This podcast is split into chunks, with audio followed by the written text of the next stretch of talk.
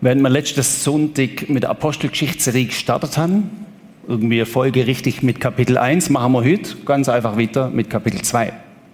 Kapitel 2, Apostelgeschichte, das startet wie folgt. Ich lese uns Verse 1 bis 4 und der Vers 12. Da heißt es nämlich, und manchem von euch wird das bekannt vorher. Schließlich kam das Pfingstfest. Auch an diesem Tag waren sie alle wieder am selben Ort versammelt. Und plötzlich setzte vom Himmel her ein Rauschen ein, wie von einem gewaltigen Sturm. Das ganze Haus, in dem sie sich befanden, war von diesem Brausen erfüllt. Gleichzeitig sahen sie so etwas wie Flammenzungen, die sich verteilten und sich auf jeden einzelnen von ihnen niederließen. Alle wurden mit dem Heiligen Geist erfüllt und sie begannen in fremden Sprachen zu reden und jeder sprach so, wie es der Geist ihnen eingab.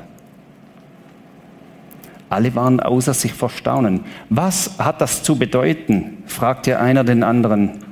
Aber keiner hatte eine Erklärung dafür. Die Szene damals in Jerusalem, das erste Pfingstfest. Und dann passiert das und selbstverständlich kommt der ein oder andere in Erklärungsnot. Und dann sagen sie, Petrus und ihr andere Apostel, helfet uns das zu erklären, weil das haben wir noch nie erlebt. Und der Petrus geht her und bedient sich einer Verheißung aus dem Alten Testament. Weil das, was da gerade passiert ist, das hat ja nicht er erfunden. Da war nicht er der Urheber davon.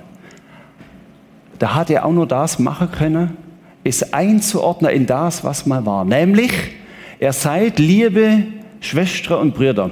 Schaut, was da gerade passiert, das ist das, was der Prophet Joel, Altes Testament, verheißen hat. Denn es wird der Tag kommen, Joel 3, da werde ich meinen Geist ausschütten. Da werde ich meinen Geist ausschütten, Söhne und Töchter werden prophetisch reden, die Jugendlichen werden Weissagen und die Sklavinnen und die Sklaven werden Wunder tun. Ähnlich wie Hesekiel, auch Alter Testament, das auch verheißt hat. Ich will meinen Geist über sie ausschütten. Und der Petrus ordnet das so ein und natürlich endet er auch so, wie der Joel da geändert hat, indem er ihn zitiert, nämlich Apostelgeschichte 2,21. Jeder, der den Namen des Herrn anruft, wird errettet werden. Und dann fragt man sich mit der Szene 1 bis 4 gewaltiges Brausen so wie Feuerzungen, wo sich da austeilt haben. Sprache in Sprache, wo sie vorher noch nie gehört haben. Petrus, wieso hörst du jetzt auf mit jeder, der den Namen des Herrn anruft, wird gerettet werden? Das war gar nicht unsere Frage. Unsere Frage war, was hat das mit dem Wind, mit den Zungen, mit den Sprachen, mit, mit den Wunder auf sich? Und er antwortet, jeder, der den Namen des Herrn anruft, wird errettet werden. Warum macht der Petrus das? Er macht es deswegen, weil das Kardinalproblem dieser Tage war. Da war eigentlich Jesus ja noch nicht ganz äh, vor langem in den Himmel aufgefahren. Da war sogar die Kreuzigung und Golgatha noch gar nicht lang her. Das hat man schon noch irgendwie gewusst. Aber, ganz verrückt, am Montag schon vergessen, was ich am Sonntag erlebt habe. Auf einmal schon wieder vergessen, was ja gerade noch da war. Hey, normal. Oder der andere vielleicht, ja, endlich vorbei mit dem Jesus. Da muss man jetzt nicht schon wieder. Doch, er kommt wieder. Jeder, der den Namen des Herrn anruft, wird gerettet werden.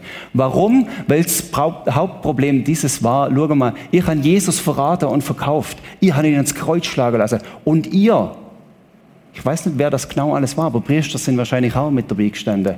Ich habe sie jetzt irgendwie schon wieder verdrängt und wollen es nicht wahrhaben, was da passiert ist. Und dann macht Petrus das, was wir letztes Sonntag angeschaut haben, wo wir gesagt haben, ihr werdet meine Zeugen sein und mit der Kraft, mit der Dynamik, mit der Dynamit, Sprengkraft werdet ihr meine Zeugen sein. Und das Zeugnis haben wir angeschaut, ist nicht anders wie Jesus, und das höre ich heute noch ein paar Mal, Jesus ist gestorben und auferstanden. Er macht nicht anders, wie dass er das nimmt und predigt weiter. Ihr Leute von Israel, hört her bei dem, was wir euch in diesem Pfingstzusammenhang zu sagen haben, geht es um Jesus von Nazareth. Durch diesen Mann hat Gott, wie ihr alle wisst, in eurer Mitte, in eurer Mitte mächtige Taten vollbracht, Wunder gewirkt äußergewöhnliche Dinge getan.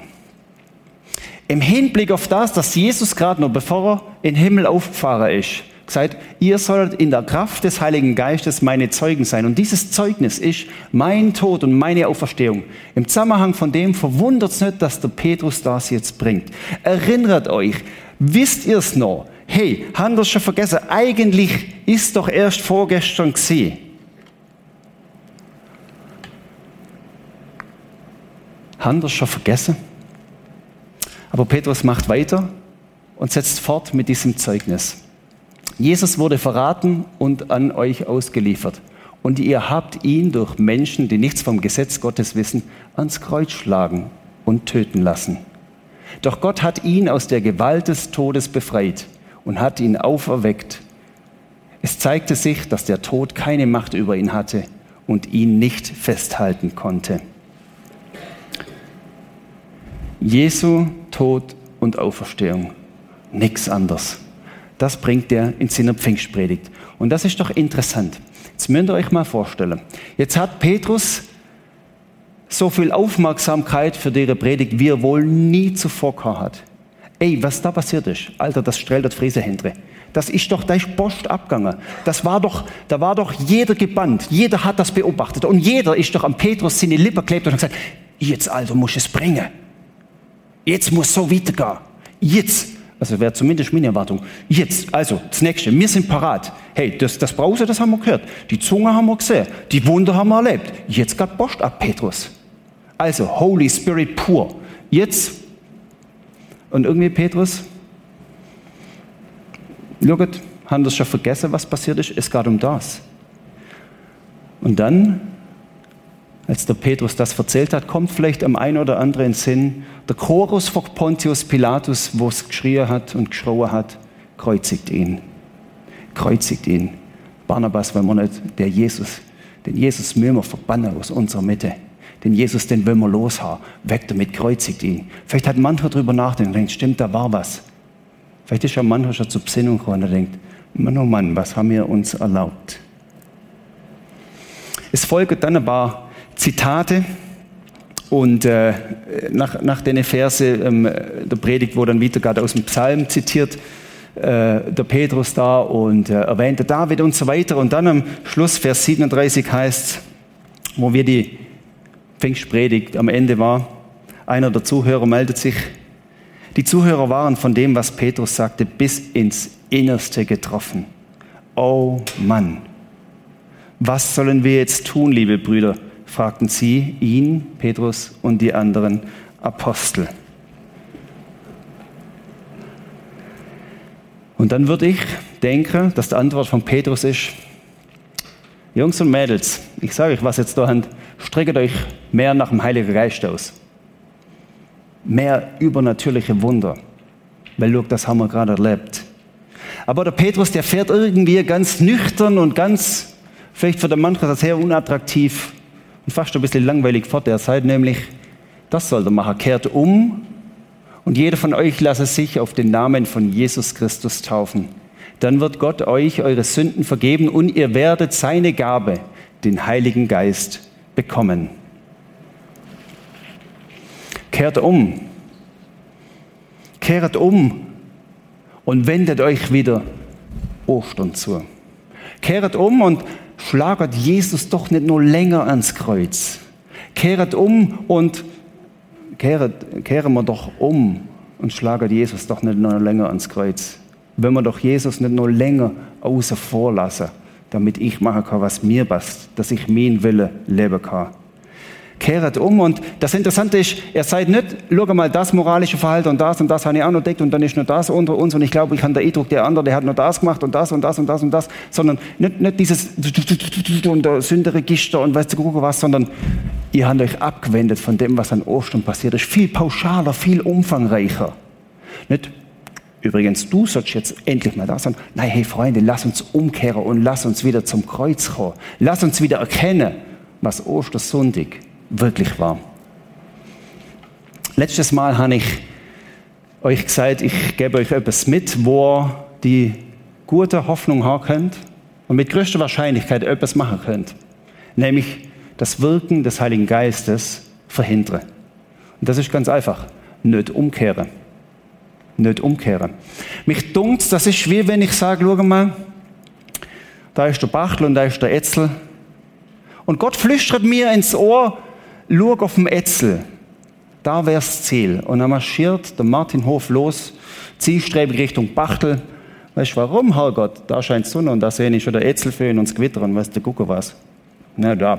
Und dann marschiere ich los und dann fange ich schon zu beten und sage, oh großer Gott, an der Bachtel Ranch, schaut, dass sie offen hat und möchten möglichst Spanner schon parat oder der Kaffee, Hauskaffee schon, schon parat, damit ich dann gut da komme und beim letzten Aufstieg, wenn man das beim Bachtel so nennen kann, beim letzten Aufstieg, Gott, da schenkt du mir noch Kraft. Und Jesus sagt, der, Etzel, Martin, der Etzel habe ich eigentlich vorgesehen. Nein, der Etzel, Alter, Gewitter am Himmel, okay?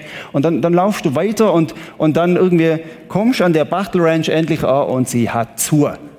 Und dann sagst du, ja, hey, normal. Jetzt habe ich doch betet. Und irgendwann schleicht, sticht da Uhr und bist da und denkst, wieso erhört der eigentlich meine Gebet nicht? Hey, normal. Und Jesus flüstert dir wieder ins Ohr und sagt, schau mal, ich habe dich eigentlich gerufen auf der Ätzel und weißt was, was du nicht gesehen hast. Ja, da hängt gerade die Gewitterwolke, aber das Bankett ist in der Ätzelbeiz parat. Aber drinnen auf der Autobahnbrücke drüber dann Richtung, auch vor dem Aufstieg, da habe ich ja nur die Gewitterwolke gesehen. Nein, nicht mit mir. Ah, schick, schick jemand anders. Bachtel. Ich glaube, du hast dich verdorben, Herrgott. Ich glaube, dass mir, wenn wir nicht umkehren, und Bibel interessanterweise, die, die redet tatsächlich von dem und umkehren und dem.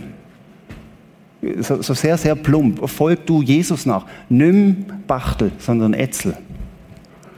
Ganz, ganz, praktisch irgendwie. Und ich glaube deswegen, nimm es mir nicht übel, ich bringe es ein bisschen steil an diesem Morgen, hast du es irgendwie in der Hand, dass der Heilige Geist wirkt oder nicht wirkt? Geschwinde kleine Bemerkung. Der Paulus hat auch gesagt, schnurstracks auf der Bachel und nichts anders. Pfeiferdeckelätzel. Vergiss das Bankett. Vergiss die Einladung vom Herr Jesus. Nötig. Und schnurstracks. Und Gott hat Mittel und Wege gehabt, diesen Paulus Besessen von der Vision, ich gang auf der Bachtel. Umzukehren und sagen, schau, Paulus, das ist nicht das, für was ich dich berufen habe. Ich habe dich fürs Bankett eingeladen. Weil Beiz auf dem Bachtel hat auch zu. Aber der Paulus hat einen großen Preis gezahlt. Das war, das war knackig. Das hat ihn drei Tage nicht mehr sehen lassen und er hat drei Tage nicht mehr gegessen. Das war irgendwie, das war so komprimiertes Eingreifen Gottes. Das gibt's auch. Das heißt, du kannst schon nur auf der Bachtel latschen und Gott kommt gleich ans Ziel, sogar mit dir irgendwie, wenn er das will. Und du der Paulus bist und sagst, look, und jetzt wird das einfach mal umdreht. Du wirst nämlich da überall latschen. Aber im Allgemeinen ist nicht mit, mit dieser Paulus-Berufung. Im Allgemeinen dunkelt mich viel mehr, look, da flüstert dir Gott doch etwas ins Ohr, kehr du um. Und dann sagst du, ja, ich kann ja schon, ich bin ja gläubig. Ja, das ist ja so. Aber auch die Gläubigen können auf der Bachtel marschieren wollen. Auch die Gläubige kann sie, das heißt, es gibt doch Teile in mir, wenn ich mal ehrlich anschaue und mich mit, mit dem Emsche unterhalte und sage, du Emsche, wie siehst du das? Dann gibt es schon auch in mir Teile, wo er mir wahrscheinlich sagen wird, Hof, das sollst du eigentlich umdrehen, weil pauschal bist du schon irgendwie umdreht. Ja, du bist gläubig. Aber es gibt doch da Sachen, wo du sagst, da will ich Jesus nicht ranlassen. Hör auf, ihn da auch zu kreuzigen. Hör auf, ihn da nochmal ans Kreuz schlagen. Lass ihn ran, lass ihn zu. Wir kommen später noch mehr da drauf. Die Entscheidungsvollmacht irgendwie liegt sie auch bei dir, ob Gott wirkt oder nicht. Wie erwähnt, wenn es nach mir gegangen wäre, nach Rauschen und Bam, Feuerzunge und so weiter, da wäre ich, glaube vorne mit dabei und gesagt, mehr von dem Stoff. Und ich hatte mal so eine Phase gehabt, das war vielleicht so 20, 25 Jahre her, da war ich ein junger Bursch. Da war ich ein junger Bursch wie die zwei, wo letzte Woche bei mir vorbeigekommen sind. Und ich gesagt, schau mal, Martin, wir wollen dich mal fragen, wie das ist. Weil wir haben immer am Dienstagabend ein Gebetstreffen. Und wir haben eine Ahnung von dem, dass der Heilige Geist uns da auch etwas aufs Herz legt. Wir haben eine Ahnung von dem, dass da sich etwas Bahn bricht, was irgendwie, die treffen sich irgendwie fast ein bisschen heimlich in der Schür wir haben eine Ahnung von dem, dass sich da etwas entfaltet und wir haben eine Sehnsucht danach, dass Gott in unser Leben hineinwirkt, dass Gott uns braucht. Und dann sind die bei mir geguckt Und einer hat seine Bibel dabei und er sagt, zeig mal deine Bibel. Und dann nehme ich die Bibel und schlage die auf. Und der erste Seite, wo ich aufschlage, viel markiert, innegeschrieben, erklärt. Und ich denke, alter Falter, mit 20. Dann mache ich so und schlage da nochmal auf und treffe wieder eine Seite, viel markiert, viel innegeschrieben. Und ich denke das zweite Mal, alter Falter, hey, das lebt richtig. Dann sage ich, Kollege, was, was ist das? Und sagt, ja, das hat mir meine Freundin beigebracht, das Markieren und so weiter. Und, und äh, da, da, das ist ja Gott. Also, Martin, du hast uns ja jetzt acht Jahre predigt, das ist es. Also jetzt sei doch nicht so verwundert. Und so, und so ähnlich war das bei mir, wo ich, wo ich vielleicht 20 war, vor 25 Jahren. Da habe ich auch die Sehnsucht gehabt, Gott, wirk du mehr. Komm, komm in unser Leben. Da habe ich Apostelgeschichte 1, 2, Kapitel 2, 1 bis 4. Brausen und Zungen. Hey, her damit, wir sind parat. Wir haben uns mit ein paar Jungen getroffen. Damals war der eine oder andere, für den ist das ein Begriff, ist so der Toronto-Säge über der große Teich geschwappt. Das war so in Toronto, in einer Gemeinde, wo auf einmal Sachen passiert sind. Die haben da vor allem irgendwie angefangen lachen aus dem Nichts, sind mit Freude überströmt und so weiter. Ist über den Teich geschwappt und interessanterweise in der Vineyard in Bern gelandet. Und irgendwie wir im Süddeutschen haben das mitgekriegt, du, da tut sich irgendwie etwas, wir haben unsere Augen und Ohren offen gehalten, da tut sich etwas, das scheint irgendwie was Erweckliches im Anflug zu sein und, und wir, wollen, wir wollen mitmachen. Und wir haben uns da triegen, wir haben uns eine Woche am Sonntag auch getroffen, Bibelkreis hat das geheißen, da ist noch der, der, der Schlosserbub dabei vom Dorf und der andere noch, weil man ja in Triller geht und so, und da sind die da mit dazugekommen, die haben manchmal gedacht, ihr spinnet da, aber ist okay, wir machen mit, das ist irgendwie gespässig. Und da haben wir auch dies und jenes erwähnt, aber das Interessante war, dass wir eigentlich im Nachhinein geschwind nochmal eine Bemerkung, vieles war ganz gut da und vieles hat mir geholfen, das einzuordnen. Aber das Interessante war im Nachhinein, dass wir eigentlich scharf waren auf die Begleitumstände. Dass das möglichst auch passieren sollte. Und wir haben bei Apostelgeschichte 4 schnell aufgehört zu lesen, weil kehrt um. Wir hätten auch genug zum Umkehren gehabt. Nicht nur das Hai als Burenbub umkehren, sondern auch im Leben ein bisschen was umkehren. Auf jeden Fall haben wir da aufgehört zu lesen. Und wir haben, wir, wir haben uns ertappt jetzt im Nachhinein, das war wie so eine Effekthascherei. Und sagt, ich, ich wollte möglichst das. Aber ob ich mich jetzt gerade umdrehe, kehrt um und wieder auf Kniegang zu Jesus, das haben wir irgendwie gar nicht checkt und weitergelesen. Und ich muss bekennen, ich habe das jetzt im Vorbereitung auf der Predigt wieder neu checkt. Apostelgeschichte 2, da habe ich immer ein grandioses Pfingstwunder denkt, aber an Petrus in der Predigt habe ich relativ wenig denkt. Kehrt um und jeder von euch lasse sich taufen. Taufe deswegen, weil Taufe etwas von dem ist, wo eine Symbolik mit sich bringt. Schau mal, du wirst untertaucht und du wirst ein neuer Mensch. Du wirst etwas, was vorher nicht war. Nämlich, du darfst teilhaben an meinem Wille. An dieser Kraft der Auferstehung. Und das ist Symbolik des Taufens.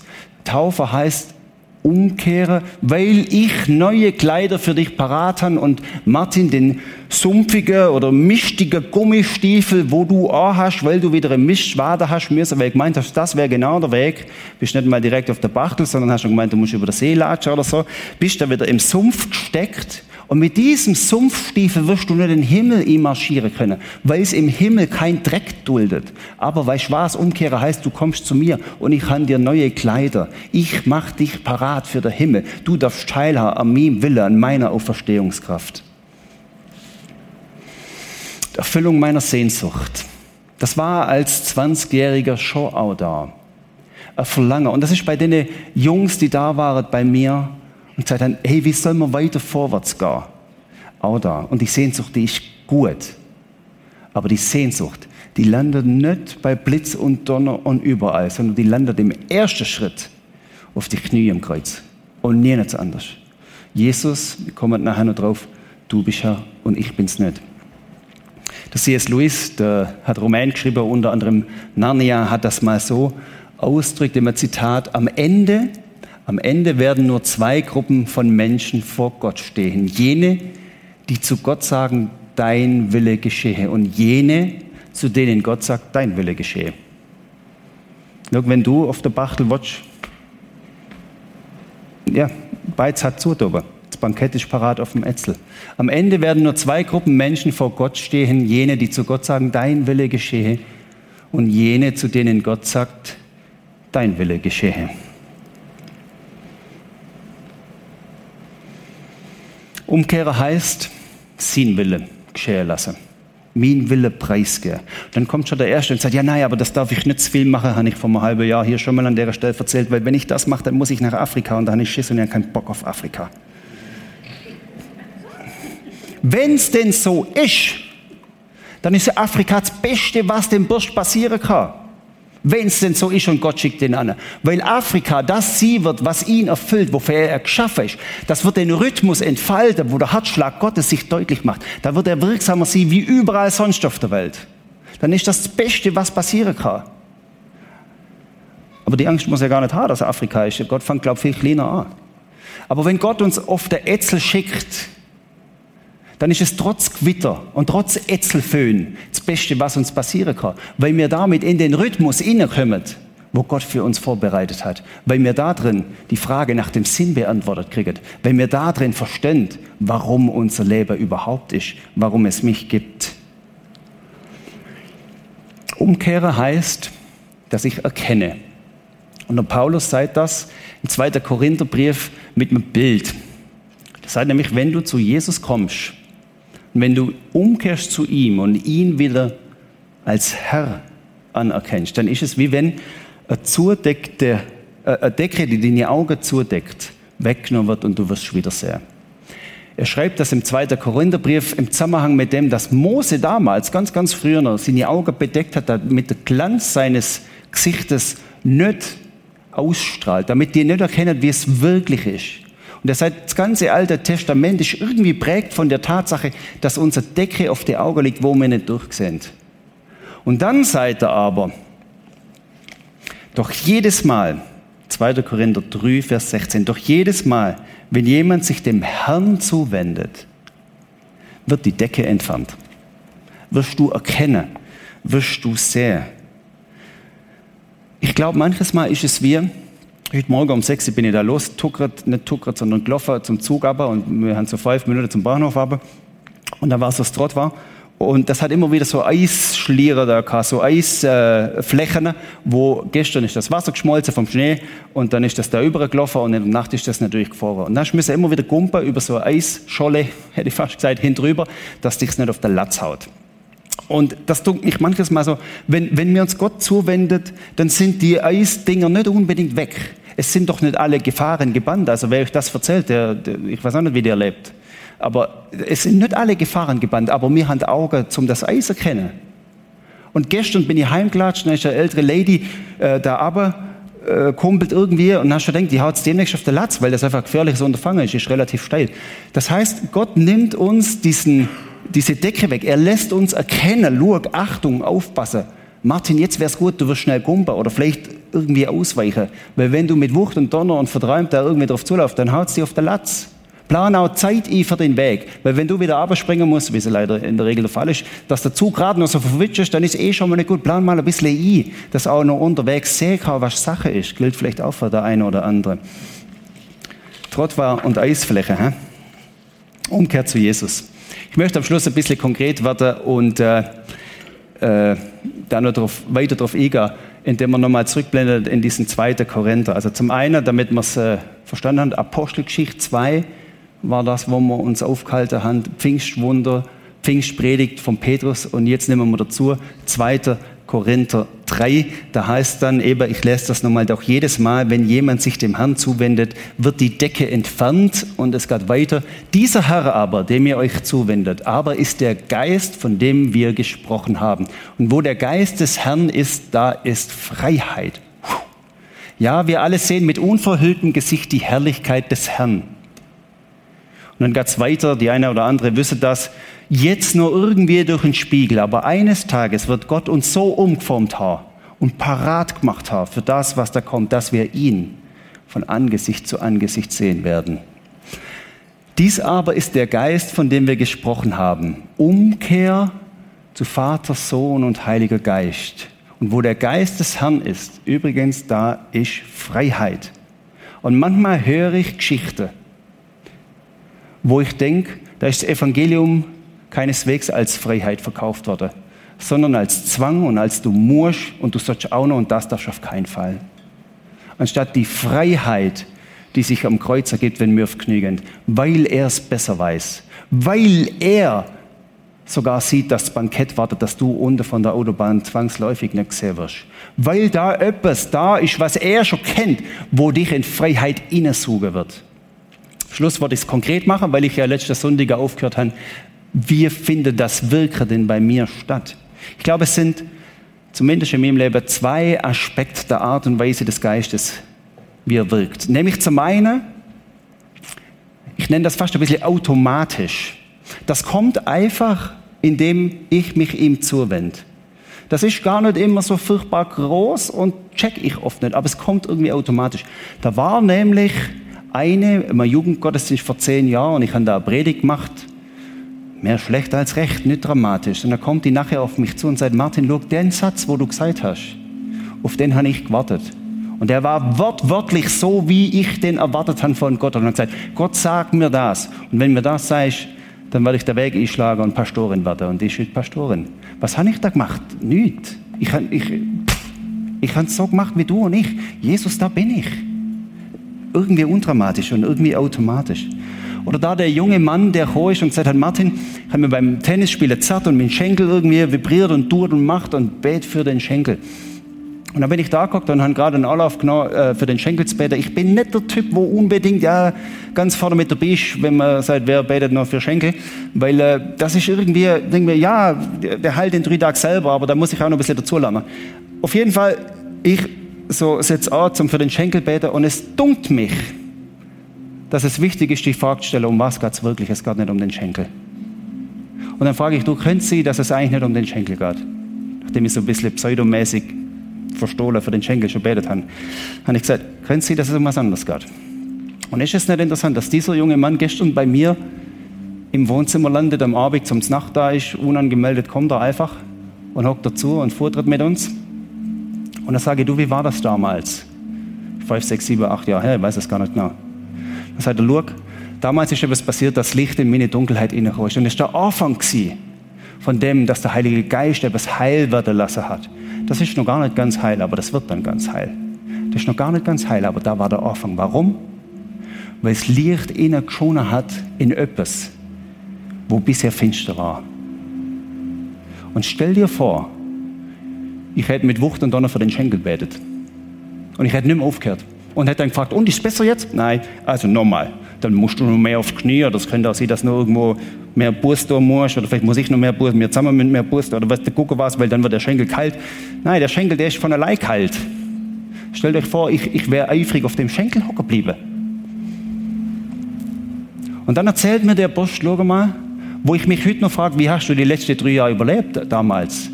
Du bist jeden Donnerstagabend in unsere Kleingruppe gekommen und du hast jedes Mal einen, einen, einen Rucksack dabei gehabt, einen Strom im Zeug, was du erlebt hast und wo du dich jeden Tag quälen musst. Vom Aufstehen bis zum ins Bett gehen. Eine schwierige Situation, wo ich sagen muss, Büschle, unter welcher Sklaverei hast du gelitten? Seit Jahren. Wie hast du das überhaupt ausgehalten? Und dann der kleine, und ich, der, der, der kleine, feine Gedanke, Frag ihn mal, ob es gar nicht um das Schenkel geht, sondern um was anderes. Irgendwie automatisch. Und übrigens zur dümmsten Zeit, weil um 8 Uhr ist das Programm losgegangen, mit Gottesdienst und allem. Und Punkt 8 ist das losgegangen und der Gottesdienst hat ohne mich stattgefunden. Ist das nicht interessant? Ich nenne das das Automatische. Wir können so eine prophetische Ahnung kriegen von dem, was in der Luft liegt, was Gott vorhat. Ich nenne das, das ist wie etwas, wo Gott etwas ins Dunkle leuchten lassen will, wo irgendwie sein Wirken sich entfalten will. Wo irgendwie, ich könnte euch noch ein paar andere Geschichten erzählen, wenn du ein bisschen auf die Zeit schaust.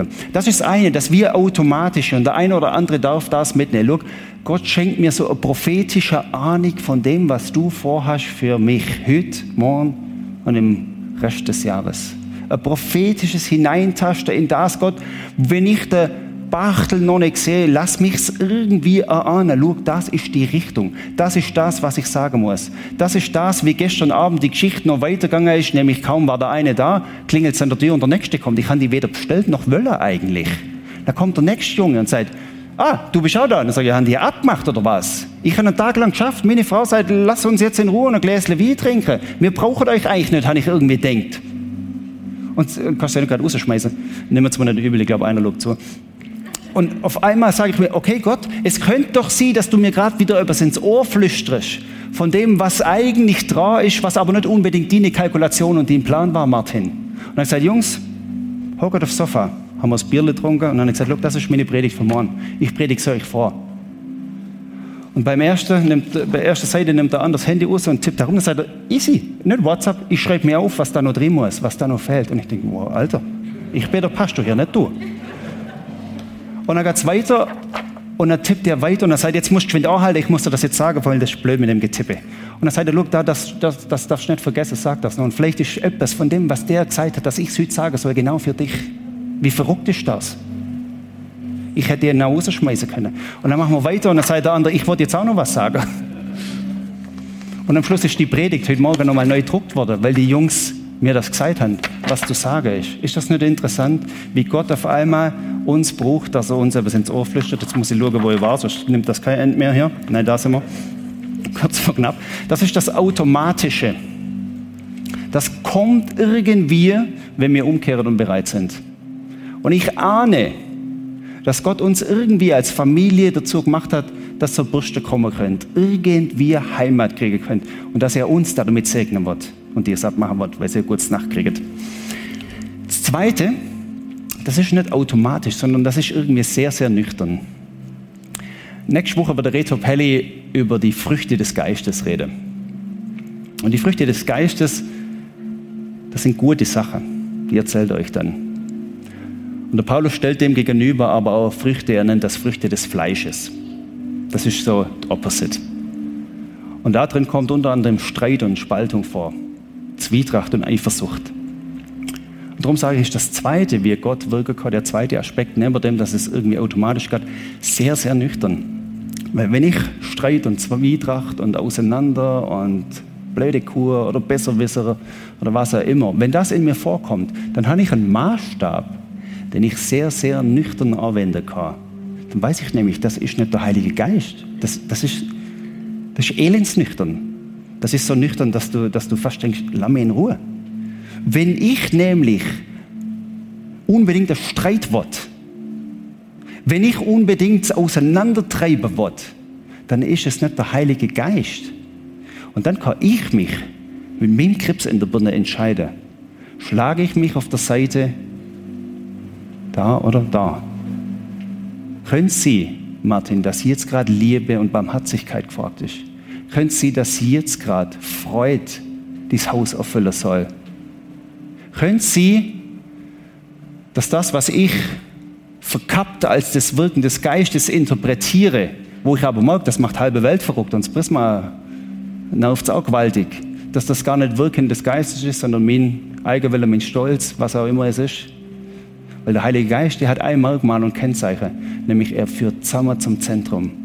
Wenn etwas gespalten wird und auseinandertrieben wird, der Heilige Geist macht das nicht. Der Heilige Geist sagt, schau mal, bezeugt, was an Ostern passiert ist. Und dann gehen wir immer Kreisle um Jesus rum und betet ihn an.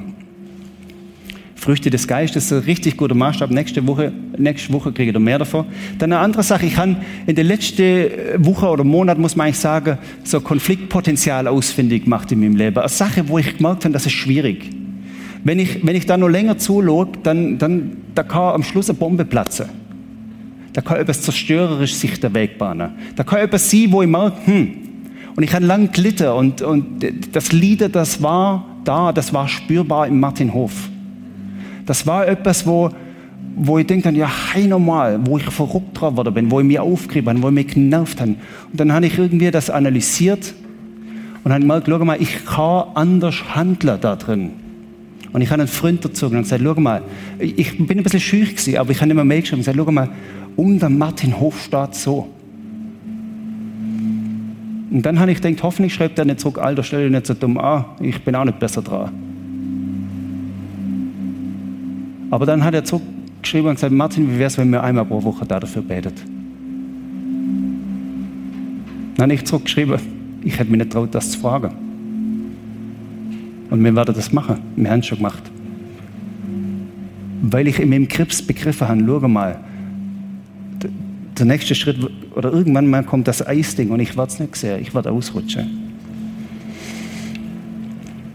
Manches irgendwie sehr bewusst Ärger. Wo sind die Eisflächen in dem Leben, wo du einfach mit deiner Fähigkeit zum Denken und Nachdenken, zum, mit deiner Fähigkeit zum Analysieren und Weiterkommen Ärger musst. Die Eisflächen sind nicht das Problem, sondern dass wir nicht das Salzstreuer nehmen und Salz drauf schmeißen. Sag, schau mal, das geht geschickter ohne Eis. Und Jesus hält den Salzstreuer parat. Der ist doch der, der mit der Schneeschnitze da fährt und sagt, wenn du mich da mal fahren lassen würdest, dann würde ich dir helfen. Die Eisflächen sind nicht das Problem. Und ich liebe immer brutal mit, wenn Menschen eigentlich sich schämen, die Eisflächen zu zeigen. Dass sie auf der Latzkaut sind. Das ist nicht das Problem. Das Problem ist, dass wir nicht ins Kreuz gehen mit dem.